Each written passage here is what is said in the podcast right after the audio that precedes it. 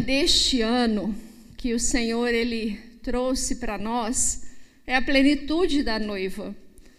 No mês passado nós começamos a trabalhar esse mês de março, né? Abril não teve. Nós começamos a trabalhar este tema aqui. Eu quero falar assim, em um minuto, um breve resumo do que a gente falou no mês de março. Nós falamos sobre a parábola das dez virgens e nós chegamos a duas conclusões. Eu sou prudente quanto mais eu realmente busco, com esforço, com renúncia e submissão, manter a minha chama acesa diante de Deus, para que quando Jesus voltar, ele me reconheça. E eu sou imprudente quando, mesmo sabendo que é necessário me esforçar, eu não faço nada. E não adianta eu pedir para outra pessoa que me dê a sua luz, né? a sua chama, porque a salvação é individual. E tem coisas que sou eu mesmo que tenho que fazer. Amém?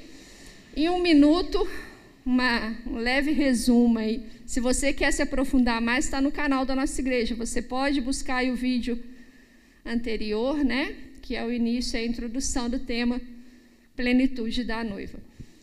Os irmãos devem ter visto né, no nosso canal que para essa noite, dentro desse tema anual, o Senhor ele trouxe para mim aí, ó, esta, esta frase, restaurando minhas bases. Dá uma avaliada aí na situação aí dessa imagem. Tá boa? Tá não, né, gente? Um monte de coisa caída, coluna janela quebrada, teto furado. O negócio está complicado ali, não está? Em cima dessa, desse, desse, dessa frase aí, que a gente vai trabalhar um pouco mais hoje a plenitude da noiva, porque a partir desse mês a gente vai se concentrar em buscar nas nossas vidas aquilo que a gente precisa se corrigir, para que a gente seja realmente a noiva que Jesus deseja.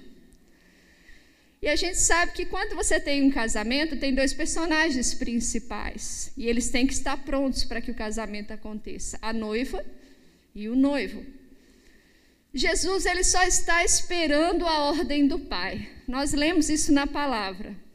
Sabemos que Jesus não tem o conhecimento do dia, mas ele está aguardando. O dia que o Pai falar, meu filho, está na hora, ele está sempre pronto. Então, a qualquer momento, nós sabemos que nosso Senhor Jesus pode voltar. E quanto mais o tempo passa, a gente percebe que realmente maior está, é, mais próximo está né, a volta dele. É, agora a probabilidade é cada vez maior. É maior, é maior, até chegar. Você vai ver que é inevitável. Agora ele está voltando, porque as coisas, infelizmente, elas não melhoram, elas não né, no geral no mundo, a gente está vendo acontecer as coisas que estão lá em Apocalipse, inclusive. Se você ainda não, não assistiu às aulas de Apocalipse, estão todas no nosso canal também. É uma oportunidade, uma bênção muito grande. Então você não deixa de começar. E, mas como noiva que nós somos, como é que a gente tem se preparado para isso? Porque a gente é noiva. Nós já aceitamos Jesus no nosso coração, não aceitamos? Nós já descemos as águas, nós recebemos ali o selo do Espírito Santo sobre a nossa vida, então nós somos noivas. Não somos? Então, como é que a gente está se preparando para isso? Ou melhor, por onde será que a gente começa essa preparação? Para que quando ele voltar a gente esteja pronto. Você já parou para pensar? Às vezes você pensa, ah, eu sou noiva, mas e agora o que, eu tenho que fazer? Porque você não é noiva de qualquer pessoa, você é noiva do Filho de Deus. Então, tem coisas que realmente nós precisamos fazer. E eu tenho uma frase muito simples para você, talvez muito óbvia, mas mesmo assim, talvez você ainda não vai saber a conclusão. Eu vou te responder por onde você vai começar. Comece pelo início. Coisa óbvia, né, pastor? Começar pelo início. Ou não. porque muitas vezes nós não reconhecemos onde está o nosso início, não é? Então, como Jesus ele já está preparado, vamos perguntar para ele qual é o início. Amém? Abra sua Bíblia comigo no livro de Lucas, capítulo 24. Lucas 24, a partir do versículo de número 46. Amém? E lhes disse: Assim está escrito que o Cristo havia de padecer e ressuscitar dentre os mortos no terceiro dia, e que em seu nome se pregasse arrependimento para remissão de pecados a todas as nações. Eu vou falar uma frase aqui e você vai repetir logo depois de mim. Começando de Jerusalém. Beleza, vou continuar a leitura. Vós sois testemunhas dessas coisas. Eis que envio sobre vós a promessa de meu pai. Vou ler outra frase e você vai repetir, hein? Permanecei, pois, na cidade. Até que do alto sejais revestidos de poder. Até aqui. Olha só. Depois de Jesus ressuscitar, ele passou um, um bom tempo com os seus discípulos. E ali ele mostrou para eles, abriu o entendimento deles: olha, mostrando tudo que ele passou, que tudo aquilo estava já prescrito na palavra do Senhor, determinado pelo Pai, e agora aquilo havia se cumprido. Então ele lhes dá uma ordem: fiquem em Jerusalém, permaneçam na cidade, porque ainda mais alguma coisa iria acontecer depois. Jerusalém é a capital de Israel, né? Como nós sabemos. Que inclusive é a nação, né? de onde Jesus veio, porque Jesus veio de Israel e também os seus discípulos. E eles, ele deu essa determinação: olha, fiquem em Jerusalém. Ou seja, Jerusalém ali também é, simbolizava a, casa terrena deles, o local físico mesmo, onde aquelas pessoas moravam, aqueles homens. E é de lá que eles deveriam começar. Jesus deixa isso muito claro. Ele fala Jerusalém, ele fala: fiquem na cidade, permaneçam na cidade. Com a leitura da palavra de Deus, quanto mais você vai se aprofundando, você vai tendo entendimento de que Jesus ele veio primeiro para Israel, né? Inclusive aqui nesse texto é falar isso de novo.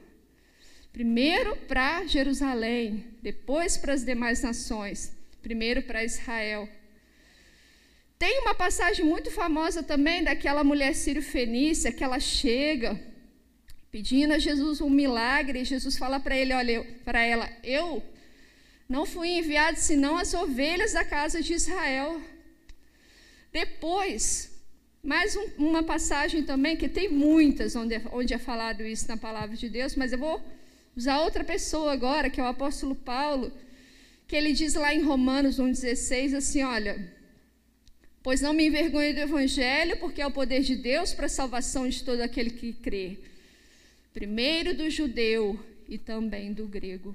Ou seja, primeiro para Israel e depois as demais nações. Jerusalém, aqui, como eu disse, representa a casa daqueles homens, a casa de Jesus, a casa terrena dele aqui. Em resumo, o que, que, o que Jesus está falando para eles? Fiquem em casa. Fiquem em casa. Eu não estou falando aqui da pandemia, tá, irmãos? Porque é uma frase também, né? Acabei de me lembrar aqui. Fiquem em casa. Mas Jesus estava dizendo para os discípulos: fiquem em casa, comecem pela sua casa. Onde é o seu início? Comece pela sua casa. Comece pelos seus irmãos, fique com eles primeiro. Comece pela sua família. Então agora eu vou perguntar para vocês de novo. Vocês entenderam qual é o início? Ou seja, comece pela sua família. E é sobre isso que a gente vai conversar um pouco hoje. Não sobre a casa, espaço físico, né? Teto, parede, chão mas sobre quem mora com você hoje, nessa casa que você está, ou com quem você já morou, né? Porque aqui a gente tem as duas situações. E Jesus, ele não manda somente que eles ficassem em Jerusalém. Se você ler lá de novo esse texto de Lucas, ele fala assim: olha, preguem arrependimento para remissão de pecados. Não é somente ficar em casa e não fazer nada, mas façam aquilo para o qual eu envio vocês. Mas primeiro fiquem em Jerusalém. Um casamento que foi programado, um filho que foi programado, uma educação programada, um ensino cristão sendo buscado, pais que têm consciência de suas responsabilidades e que com isso têm lutado para ajudar e orientar os filhos no crescimento, mas que também são falhos, porque são pessoas e pessoas erram, mesmo querendo acertar. Isso é o primeiro exemplo. Pais de título, eles são casados, eles até programaram ter o filho, mas eles acham que se deu roupa, comida e escola, tá bom. Eu não tinha isso quando eu era criança, então você tem desse por satisfeito. Existem também pessoas que são assim. Existem os pais por acaso, que vêm de um namoro sem santidade, que vem de relacionamentos sem que nem se pode ser chamado de relacionamento e que a pessoa cada dia fica com um e aí de repente se descobre grávida. Existem é, pais de adultério, né? Existem pais de gravidez não programada, mesmo dentro de um casamento, isso acontece também. E, que, e com isso, não há preparo mental nenhum ou amadurecimento suficiente para receber e cuidar de uma criança. Estão aos trancos e barrancos, e a criança também. Existem pais em casamentos em conflito, problemas diversos entre o casal. Algumas mulheres, infelizmente, acharam que ter um filho resolveria o problema do casamento mas infelizmente aquela criança se tornou mais uma pessoa para sofrer. Outras engravidaram porque elas queriam, insistiram e fizeram. E então, aquela criança, sem saber, porque ela não tem culpa de nada, foi sendo gerada ali, talvez num, uma, gestação de rejeição. Não que hoje, talvez, a criança, o pai já não ame, não ame a criança, ele ama mas por uma falta de realmente acordo de quando a criança foi ser gerada, passou também ali muita rejeição no ventre da mãe. Mulheres que não se preocuparam em prevenir e quando assustaram, estou grávida. Mesmo em meio a toda uma confusão de um casamento. Porque hoje, com toda a informação que se tem, com todo o acesso que tem às coisas, as pessoas às vezes se assustam grávidas, não é? Não acontece às vezes isso? Pais separados por motivos variados, né? O relacionamento terminou e o filho agora ou está cada hora na casa de um, ou um, do, um deles simplesmente largou o filho para lá, junto com aquele casamento. Pessoas que passaram por abuso sexual, uma mulher que foi abusada sexualmente. Tanto pode ser mulheres solteiras que foram estupradas, ou também mulheres casadas, violentadas, né? Porque a gente tem os casos de violência doméstica em que um marido estupra uma mulher e dali nasce um filho. Então existem também esses tipos de pais. E nós sabemos que, independentemente do, do tipo de pai que, que eu tive, que você teve, ou que você tem, né, que eu tenho, nós sempre carregaremos um histórico em relação a eles. Quem dera, irmãs, que sempre fosse bom esse histórico. Quem dera. Mas não é a realidade, porque até aquele primeiro casal que eu disse, que são pais presentes, que se programaram para casar, que programaram para ter o filho, têm condições, às vezes, de manter uma boa educação, estão aí lutando para educar os seus filhos na presença do Senhor, eles também erram. E eles também deixam marcas nos filhos. E a questão aqui hoje não é achar culpados. Não é isso. Por quê? O que, que acontece? Se eu for procurar um culpado aqui nessa noite, eu vou chegar lá na Eva. Aí a Eva vai falar: não fui eu, foi Satanás. Não é? Então nós hoje não estamos aqui procurando um culpado. Aconteceu isso porque o fulano fez aquilo, aconteceu aquilo porque a fulana fez aquilo. Não. Eu estou tentando mostrar para vocês que, independente se, se tivemos pais excelentes ou não, nós somos falhos. Todos nós somos falhos.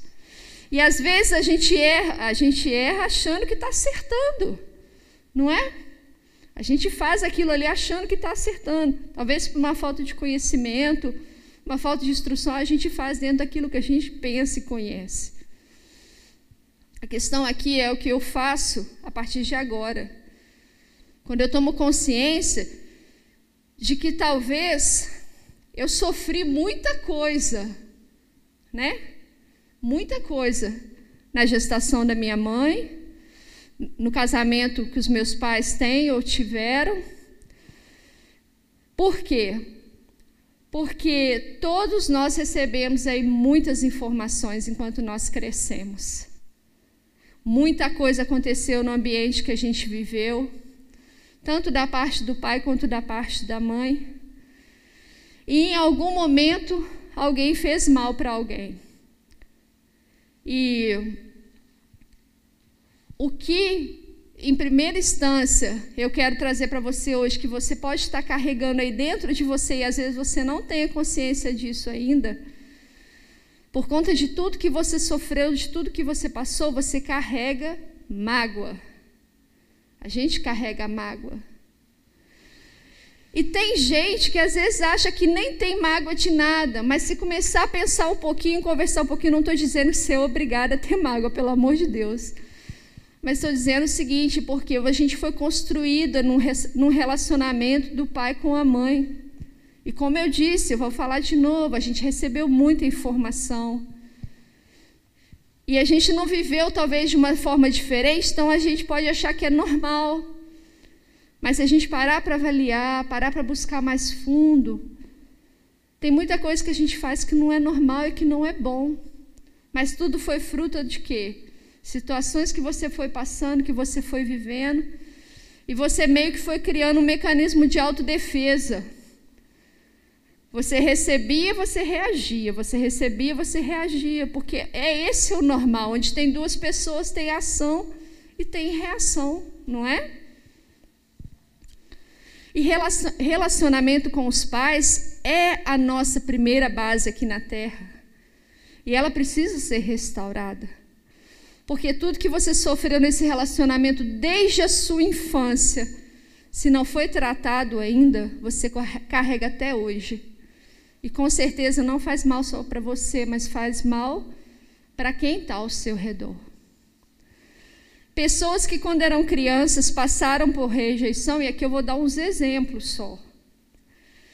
Seja porque não teve um pai presente, ou porque o pai comparava com outra criança, porque o pai foi embora, são muito perfeccionistas. E por isso também muito críticas. Afinal, elas precisam fazer tudo para serem aceitas. E se não consegue satisfazer os seus altos padrões, porque aí a gente vai meio que criando uns padrões para nós mesmos. Porque a gente quer o pai e a mãe perto da gente.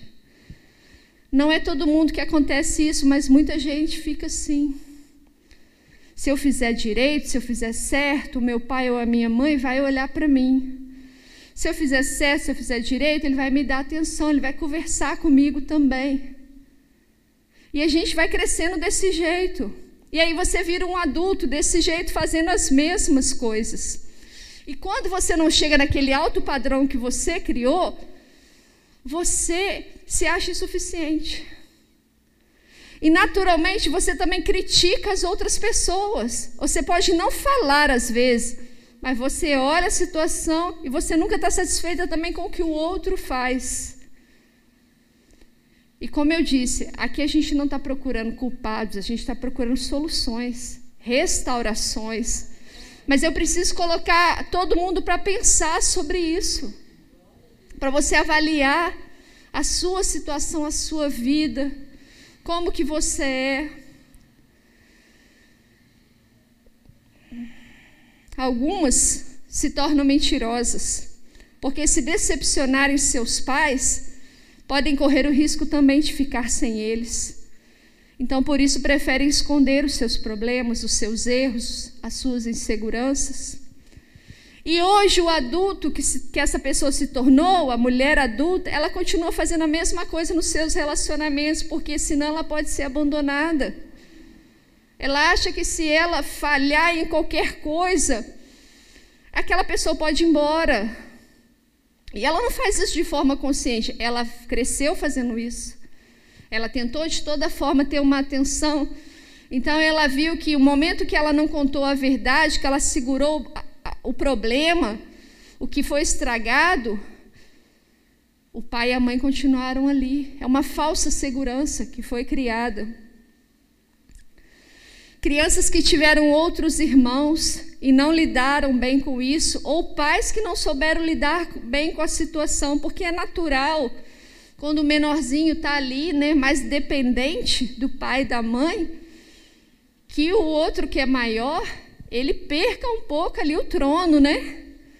Tem uma criança maior e vem um bebê, naturalmente o bebê vai receber mais atenção e às vezes o pai e a mãe não sabem lidar com aquilo. Porque a gente não nasceu pronto, né, irmã? Você nasceu pronta. Seu filho nasceu pronto por quê? Porque ele é filho. Mas pai não, pai está aprendendo a ser pai. Filho nasceu da sua barriga, é seu filho.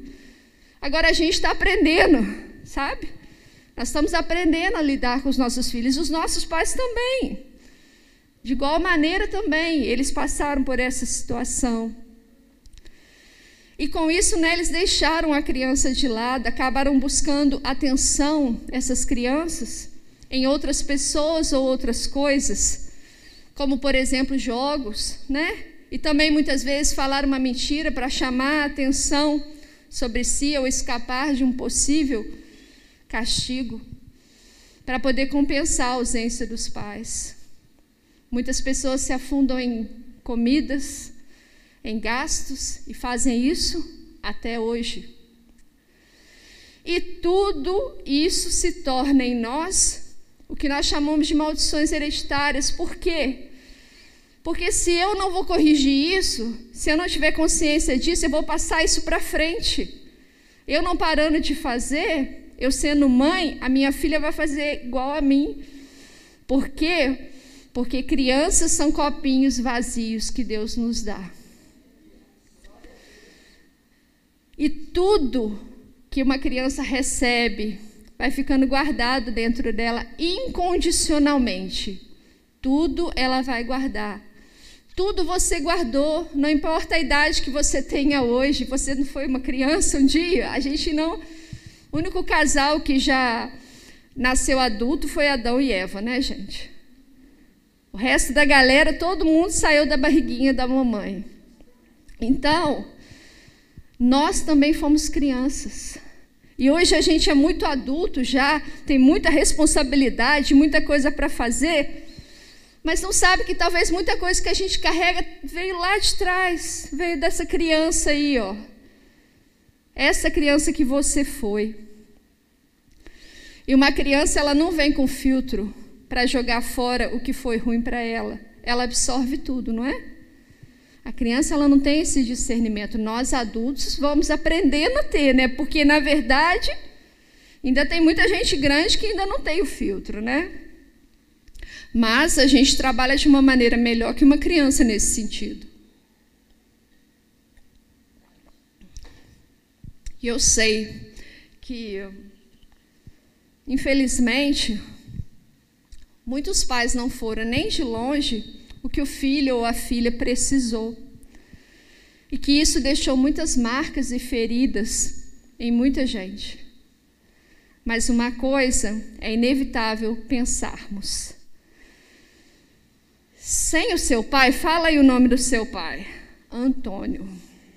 Falou aí? Sem a sua mãe, fala aí. Sara. você não existiria. Você não existiria. Mesmo ruim que ele, como ele possa ter sido, mesmo ruim como ela possa ter sido, você é o fruto deles. Não teria como existir Daniele sem Antônio e Sara, como eu disse. Não teria como existir Luísa sem Daniele e Jimson. Então, o seu pai é o seu pai e a sua mãe é a sua mãe. Não tem outra. Ah, mas eu tenho pessoas que eu considero pais do coração, mães do coração. Amém, você pode considerar. Mas você não pode negar o fato de que você tem um pai e uma mãe.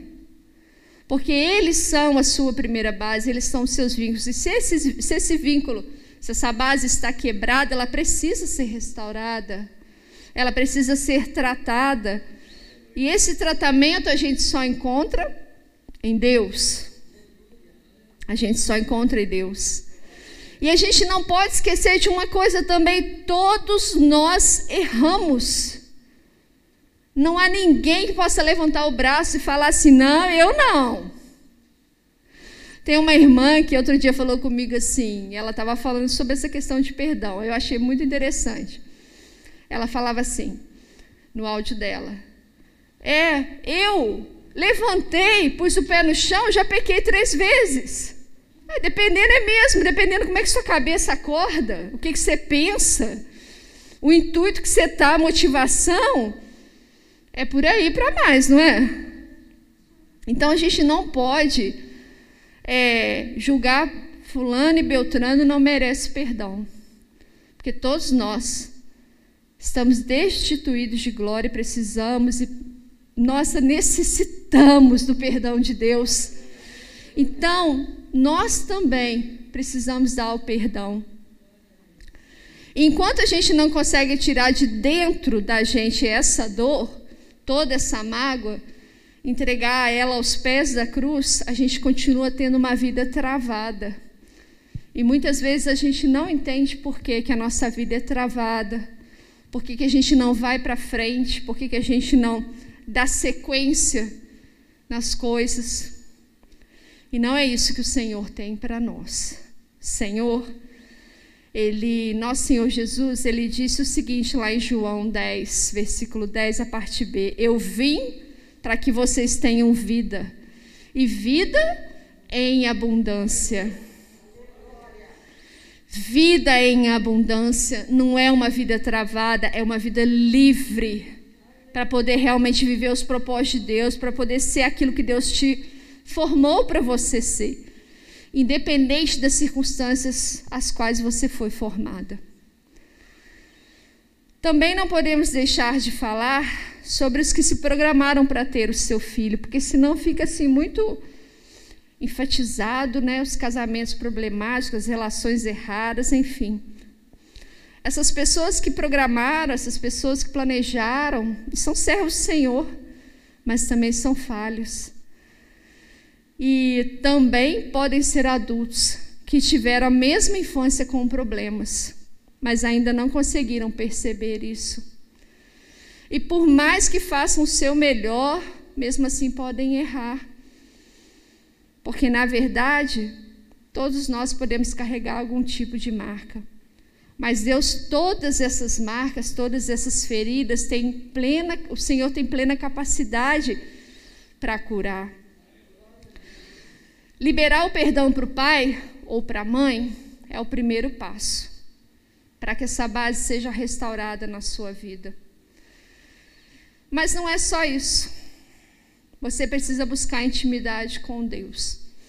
Para que todos os dias, quando aquelas coisas ruins, que são as, as sequelas do mal que você sofreu, da palavra dura que você levou, da ausência do seu pai, Todas as coisas ruins que aconteceram na sua infância, essas coisas elas precisam sair da sua vida, esses efeitos colaterais, né? Igual quando você toma um remédio, em vez de fazer bem, ele faz mal.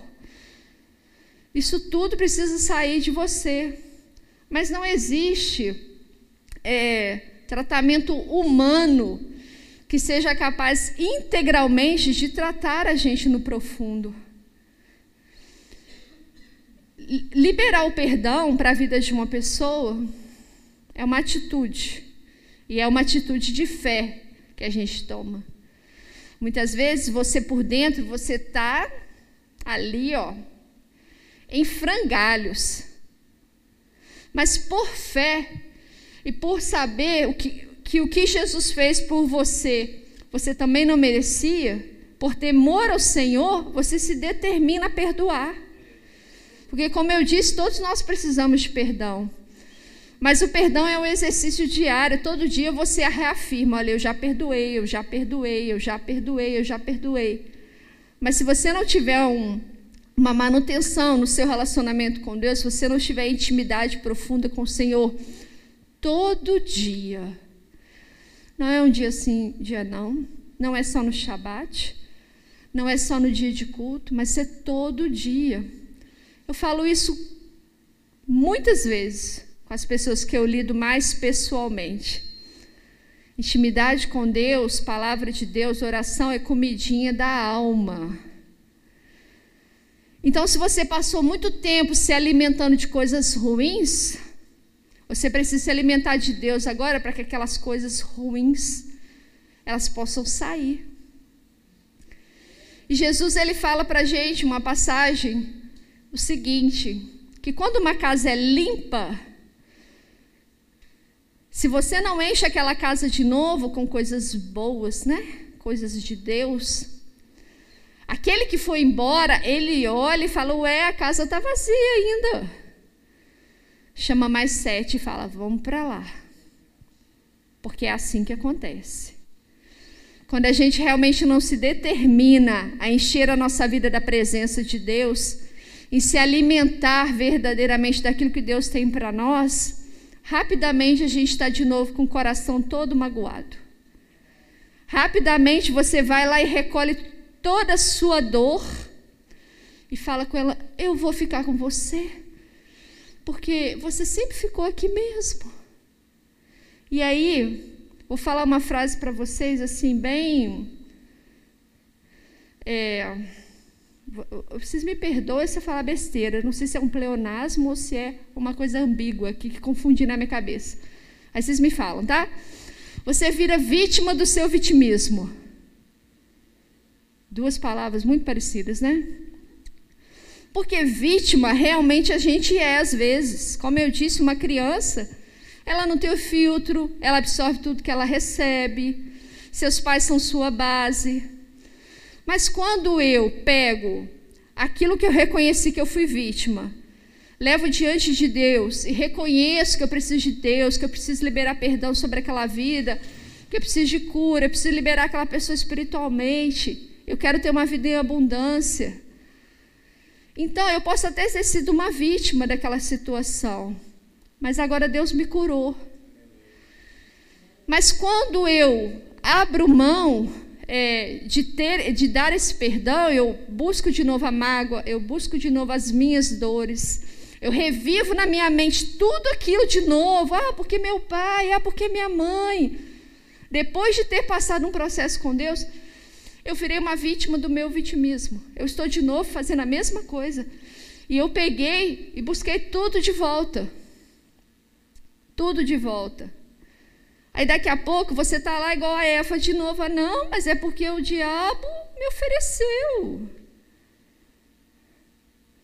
E você não assume que, olha, beleza, você foi vítima, você hoje é uma sobrevivente.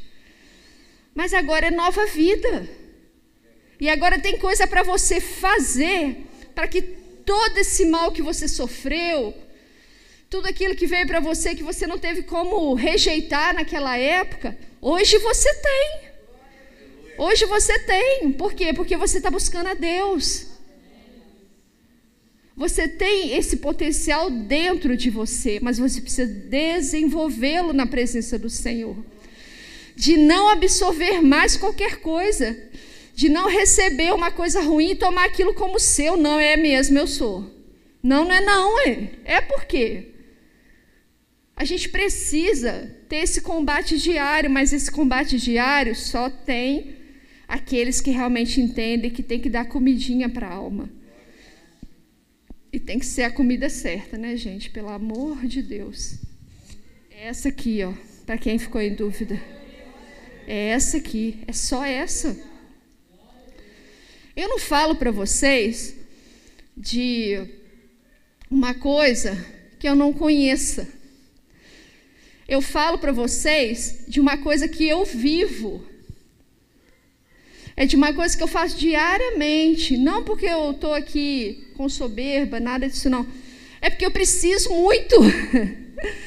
um dia eu ouvi uma pastora falando assim: Ah, tem gente que dá conta aí de ficar sem a ler a Bíblia, sem. Mas eu não, eu reconheço que eu sou muito fraca, eu sou pecadora, eu sou miserável.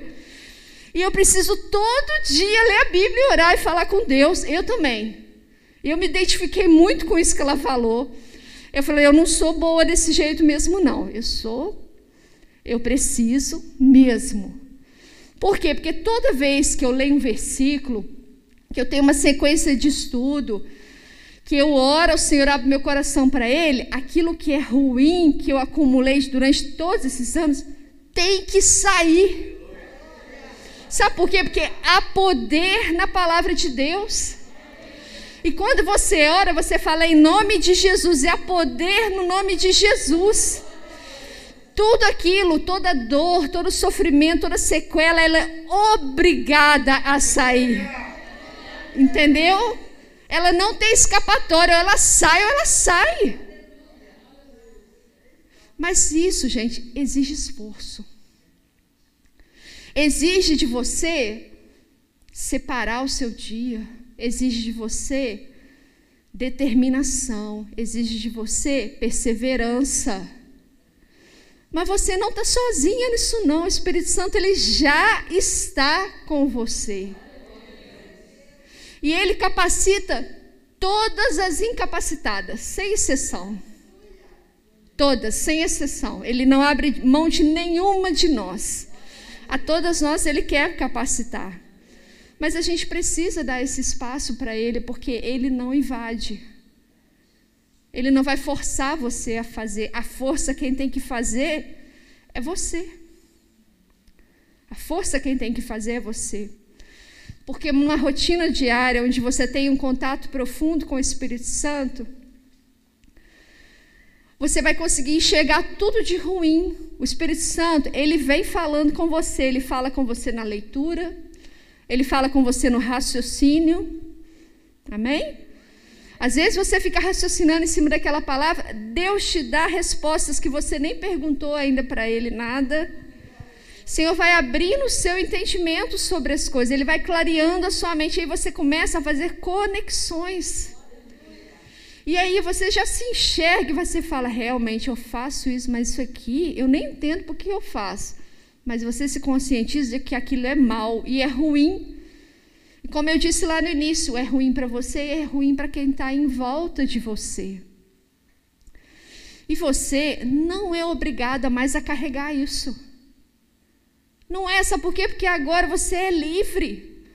O sangue de Jesus, ele nos liberta de todos os nossos pecados. Então você tem que dar esse passo em direção a Deus, Senhor. Eu preciso realmente tirar tudo isso de dentro de mim. Tem que ser uma determinação sua. Eu falei aqui no início sobre a noiva prudente. Ela se esforçou, ela buscou.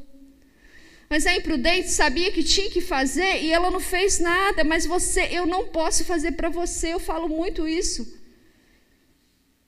Eu não posso, eu posso te aconselhar, eu posso conversar com você, eu posso te mostrar a luz da palavra de Deus.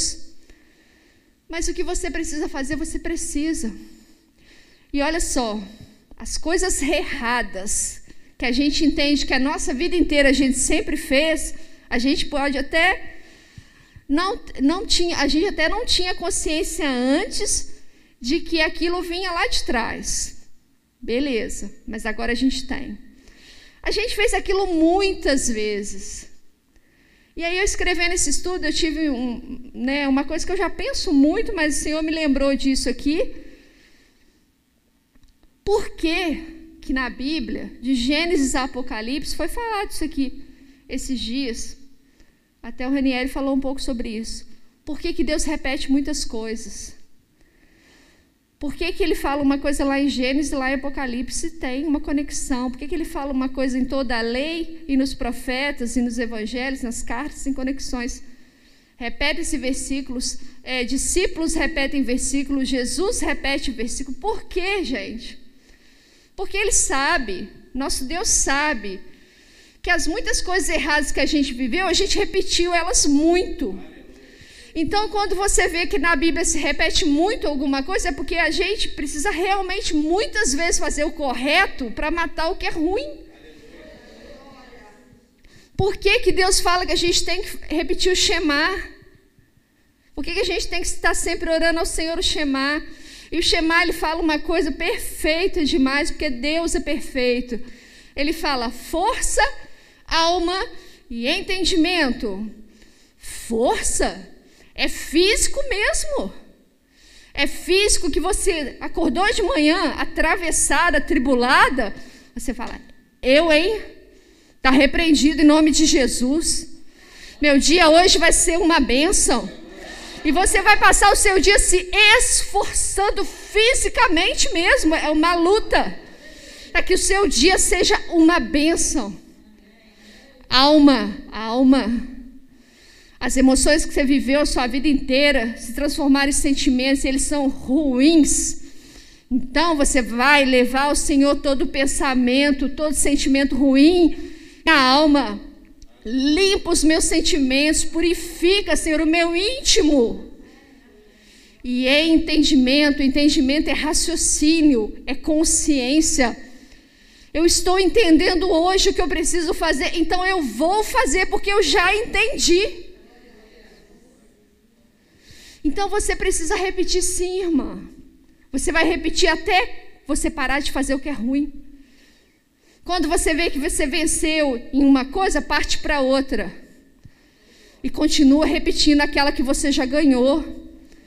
E aí, hábitos ruins são substituídos por hábitos bons.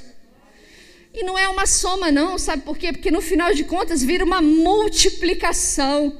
Quando você se dá conta, parece que os seus olhos são abertos e você vê toda uma circunstância sendo mudada. Isso é multiplicação de quê? Do poder de Deus na sua vida. Porque você realmente se esforçou. Força, alma, entendimento. E a gente precisa se esforçar.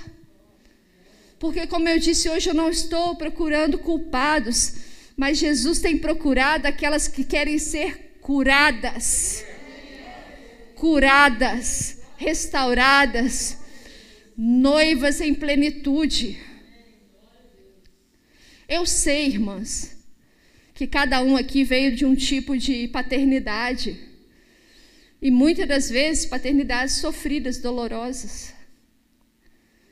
Mas enquanto a gente não avançar nesse passo com Deus, a gente não consegue ir para frente. Muita coisa na nossa vida vai ficar travado também. E nós precisamos voltar ao início voltar ao início. Você precisa voltar ali, ó. Sua mãe, o seu pai. Como é que foi esse relacionamento? Como é que é até hoje? Como que é? Tem coisas até que chegam a ser, vamos dizer assim, engraçadas, entre aspas, porque às vezes a gente vê filho, filha, brigando com pai, com, com mãe, fala que o pai é isso, filho fala que a mãe é isso. No final das contas, você vai ver que eles são iguais, por isso que eles brigam. Entendeu? Porque tem isso também, como a personalidade ficou igualzinha. Dizem por aí que dois bicudos não se beijam, né? não se bicam. Mas servas do Senhor, que realmente estão determinadas a ter mudanças, elas não têm bico mais. Né? Elas vão fazer o que for necessário para que dentro da sua casa com os seus pais as coisas corram da melhor maneira possível. E existe um mandamento na palavra do Senhor, o quinto mandamento, ele diz o seguinte: honra o teu pai e a tua mãe. para que se prolonguem os seus dias na terra. É o único mandamento com promessa. Gente, para para pensar. Olha, força, alma e entendimento. Entendimento. Prolongue os seus dias na terra. O que é prolongar o nosso dia na terra? É a gente ter uma vida abundante. É a gente ter uma vida liberada. É a gente ter uma vida ó, que vai para frente e não fica travada. Para que a sua vida se prolongue, para que você seja bem sucedido. Mas tem pessoas que os pais estão vivos, nem ligam para os pais. Ah, porque meu pai e minha mãe são muito difíceis. Ah, porque meu pai me abandonou quando eu era criança. Sim, com certeza não deve ser fácil as situações, são histórias diferentes. Mas eles são seus pais. E negar este fato só torna o processo mais difícil, mais doloroso. Nós precisamos honrar os nossos pais. Em qualquer versão que você abrir da palavra de Deus, em todas as línguas, não existe lá a palavra honre o seu pai e sua mãe, que são bons para você. Fala para você honrar os seus pais. Então nós precisamos ter o um entendimento completo disso. Tem pessoas que lutam com pais com problema até hoje.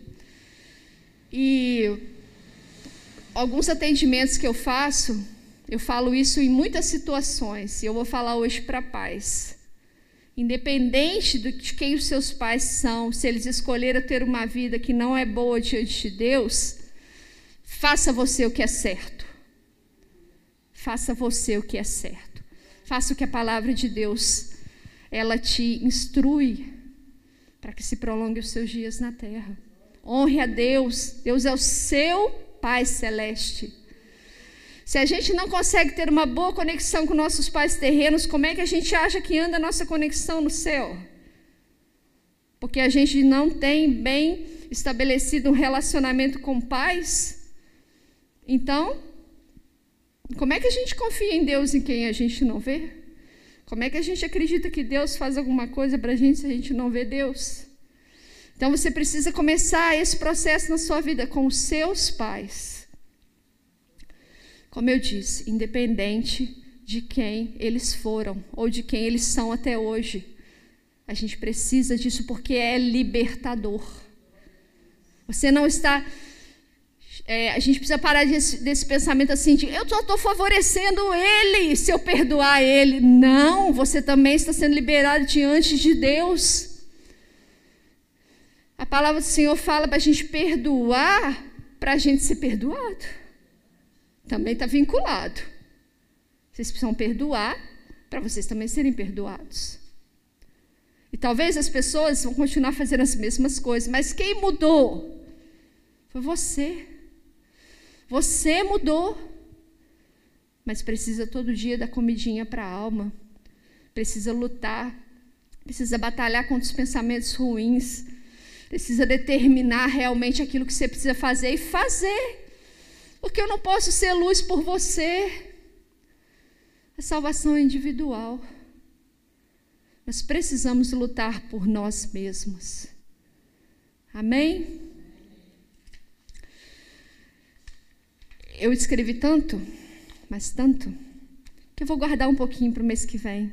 E vou partir para a conclusão. Porque, né?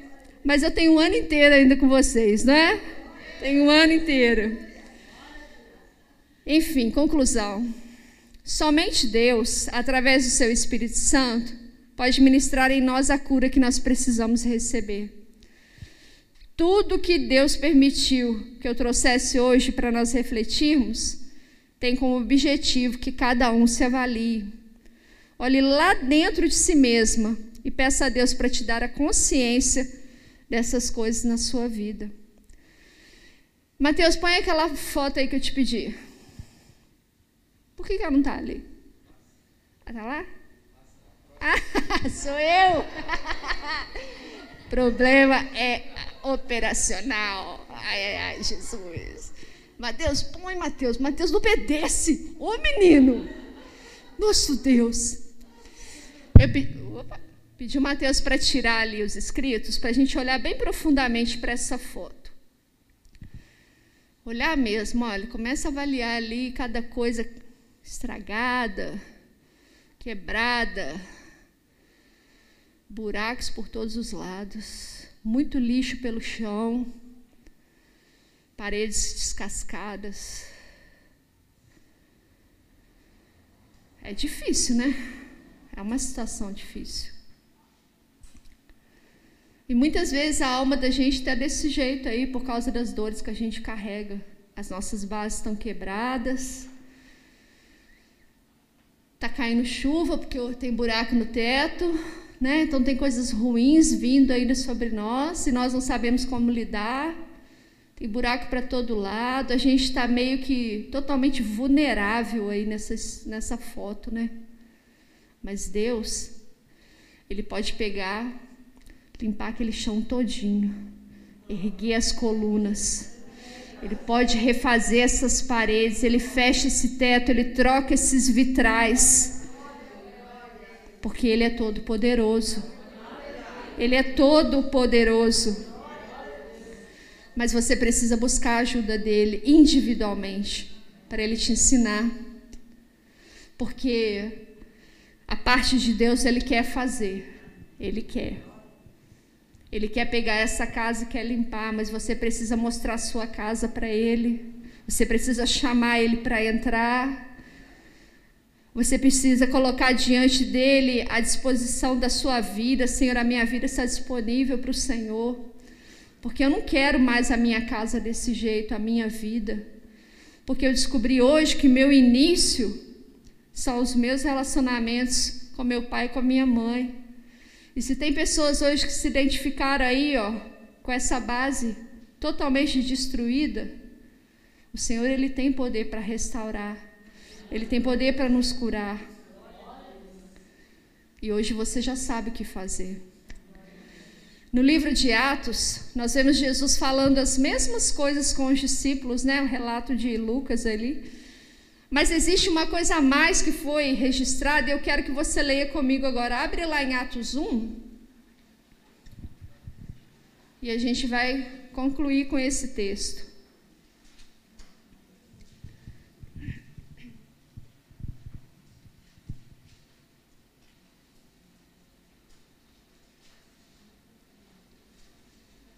Amém?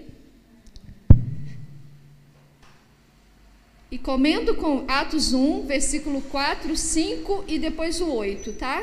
Atos 1, versículos 4, 5 e 8. E comendo com eles, determinou-lhes que não se ausentassem de Jerusalém, mas que esperassem a promessa do Pai, a qual disse ele de mim ouvistes. Porque João, na verdade, batizou com água mas vós sereis batizados com o Espírito Santo não muito depois desses dias. E o versículo 8 vai dizer: Mas recebereis poder ao descer sobre vós o Espírito Santo, e sereis minhas testemunhas. Repita comigo agora: tanto em Jerusalém, como em toda a Judéia, e Samaria, Samaria e até os confins da terra. Amém. Os discípulos, eles ficaram em Jerusalém. Eles estiveram no templo, eles louvavam e adoravam a Deus.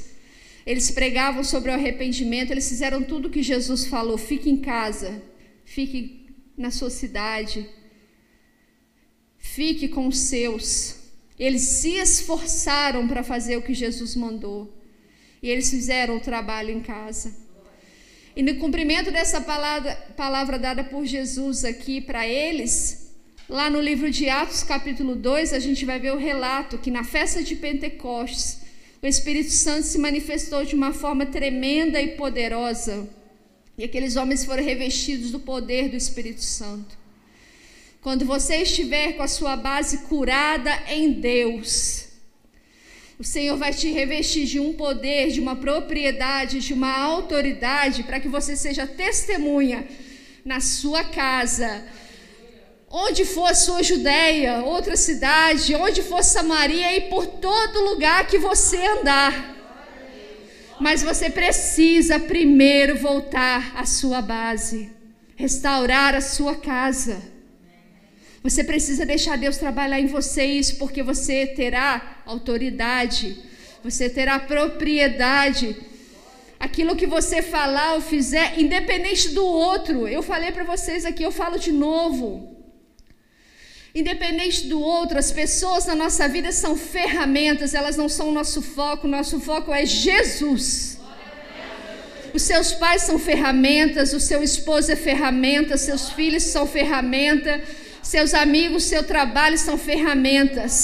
Que se você deixar Deus trabalhará em você, e você vai alcançar o que Deus tem para você nesta terra. E você terá autoridade, propriedade na sua vida para ir onde Deus quiser te levar.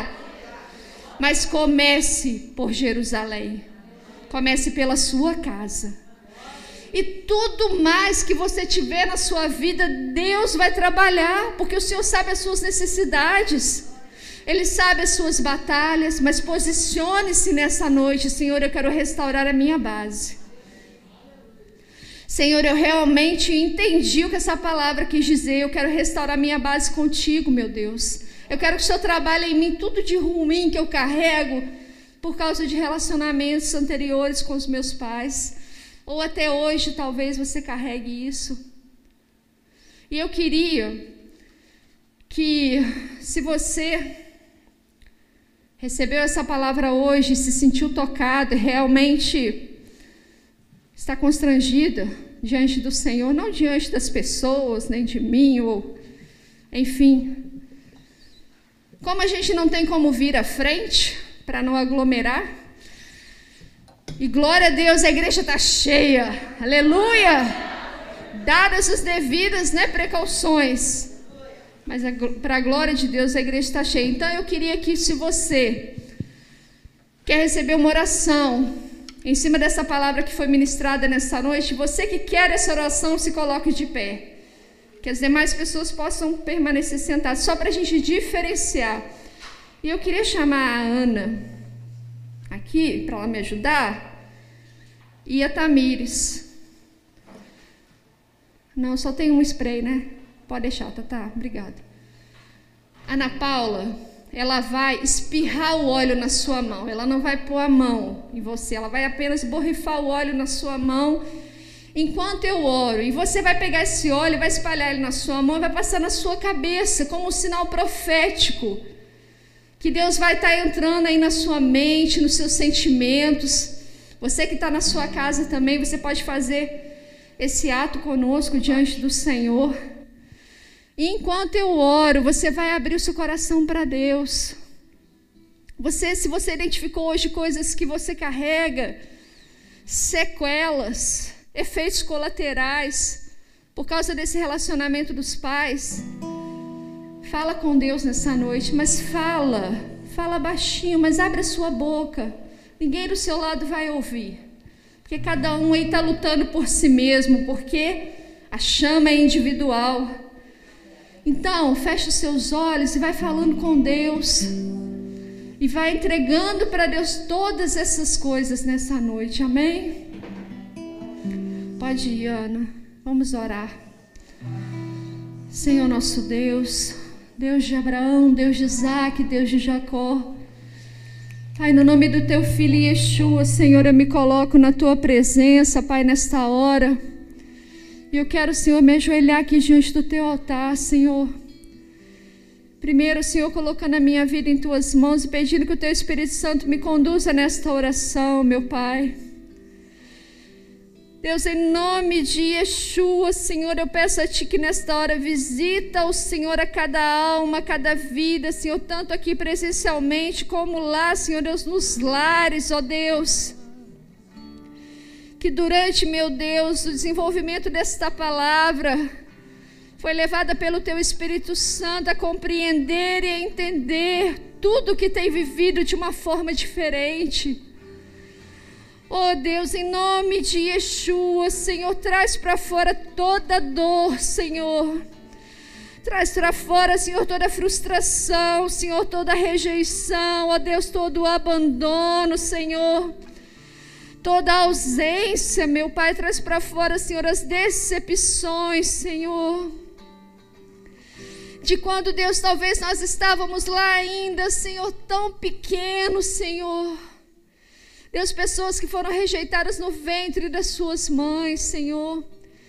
Pessoas que ouviram, meu Deus, já, Senhor Deus, quando conscientes, Senhor Deus, da, daquilo que os outros falavam, ouviram maldições, Senhor, ouviram que não prestava, ouviram, Senhor Deus, que não eram suficientes, meu Deus, ouviram, Senhor, que, oh Deus, que eram incapazes, Senhor.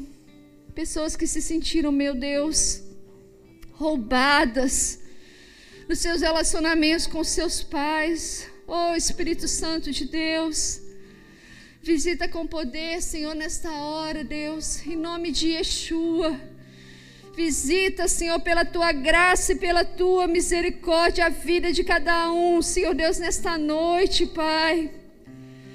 E eu peço a Ti, meu Deus, que faz uma varredura nessas bases nesta noite, Deus. Senhor, toda a coluna trincada, Senhor.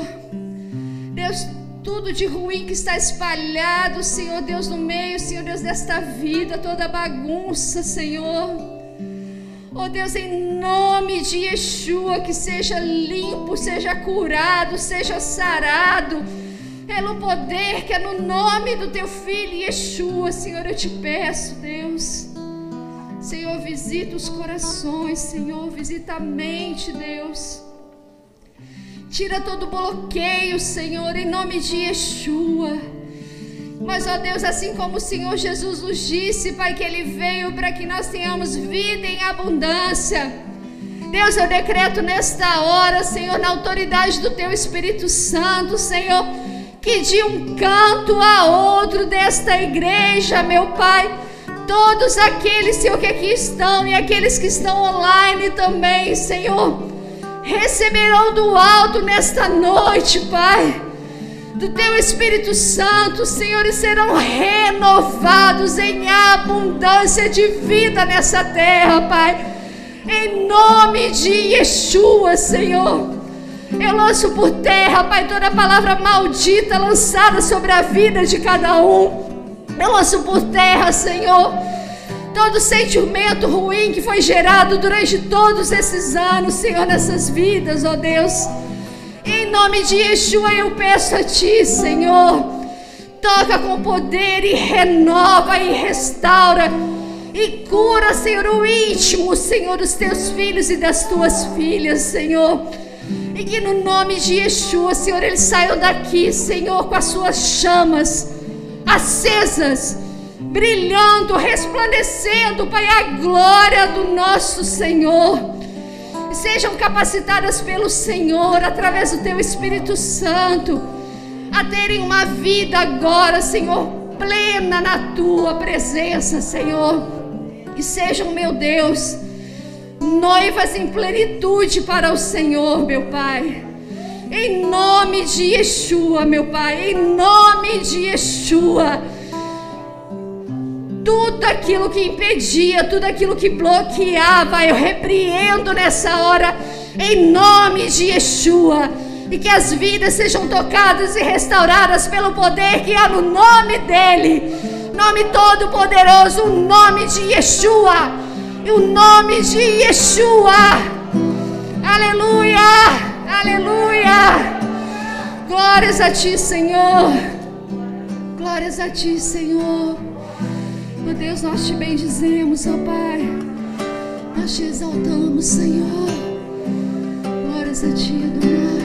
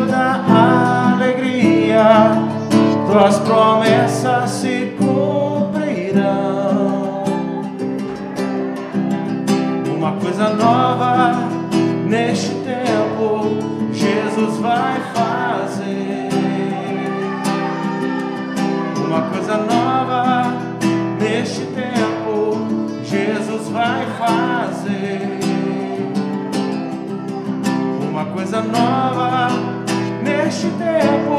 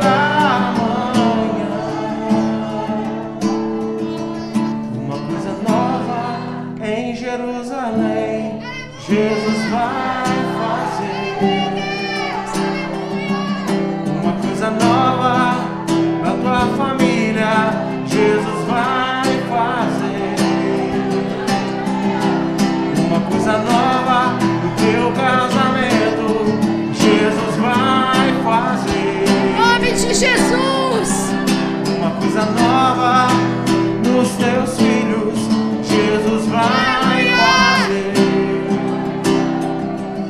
Uma coisa nova pelos teus pais, Jesus vai fazer. Aleluia!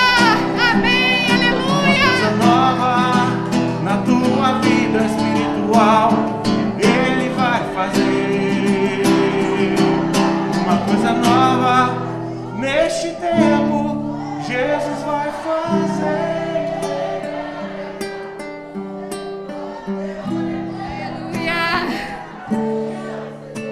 coisa nova neste tempo, neste tempo, neste tempo Jesus vai fazer, você crê?